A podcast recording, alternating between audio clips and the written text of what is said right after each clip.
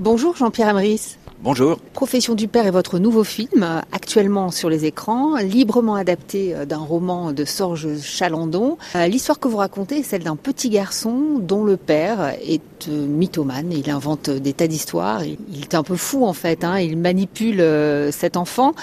À la lecture du livre, c'est quelque chose qui a eu un écho chez vous? J'ai trouvé à me glisser dans l'histoire de Chalandon, puisque moi, mon père n'était pas mythomane, mais violent, et j'ai pu recréer tout ce que l'on ressent à 10 ans quand on est à la fois tiraillé entre l'amour inconditionnel pour ses parents et euh, cette incompréhension devant les violences, les humiliations du père vers la mère, ces crises. Euh, c'était vraiment ça mon sujet. Profession du père, parachutiste.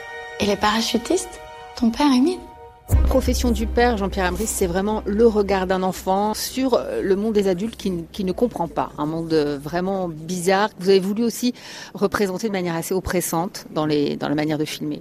Je crois que quand on est enfant, hein, et évidemment ça me restait très présent, hein, on fait avec euh, tout ce qu'on ne comprend pas. Quoi. Le monde est étrange, les conflits entre les parents, tout ce qu'on entend dans la chambre quand ils se disputent, la violence hein, que l'on voit dans le monde. Et d'ailleurs, euh, je crois que c'est quelque chose d'intemporel. Hein. Le film se passe en 61 pendant la guerre d'Algérie, mais c'est pas du tout un film historique. Je suis content aujourd'hui que des adolescents, des adultes se retrouvent dans le film. Parce que dans le film, c'est le père qui se présente comme un héros, héros de la guerre, euh, parachutiste, inventeur des compagnons de la chanson, mais le véritable héros, c'est l'enfant. Et c'est presque un hommage aux enfants, parce que je trouve qu'ils prennent énormément de choses sur la tête, et ils doivent avancer dans la vie avec tout ça et d'arriver, c'est le, grand message de Chalandon, à ne pas se laisser entraîner dans la névrose familiale. Le personnage principal, c'est quand même le père, incarné par Benoît Poulvord, que vous avez déjà fait tourner à plusieurs reprises. Ce personnage, il est, il est fou, on peut, on peut le dire comme ça. C'est l'acteur qui s'est imposé à vous pour jouer ce rôle qui n'est pas facile à endosser.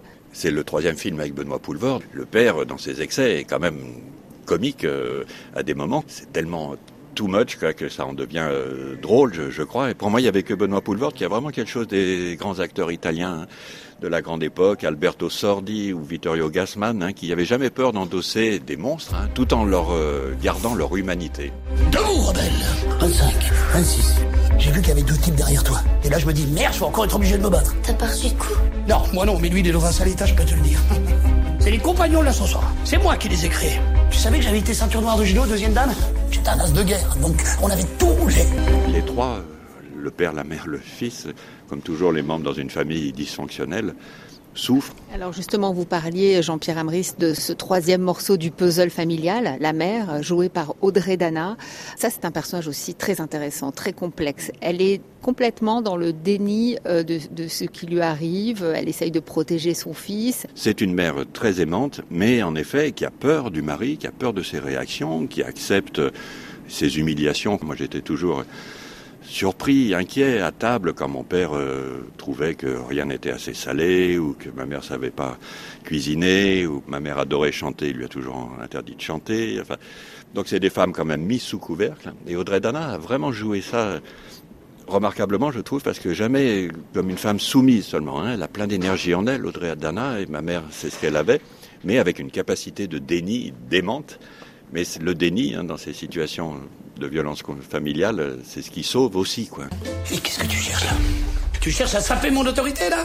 C'est juste qu'il est tard et qu'il a 11 ans. Je m'en fous qu'il soit tard Pourquoi il est comme ça, papa? Tu sais, faut pas lui en vouloir à ton papa.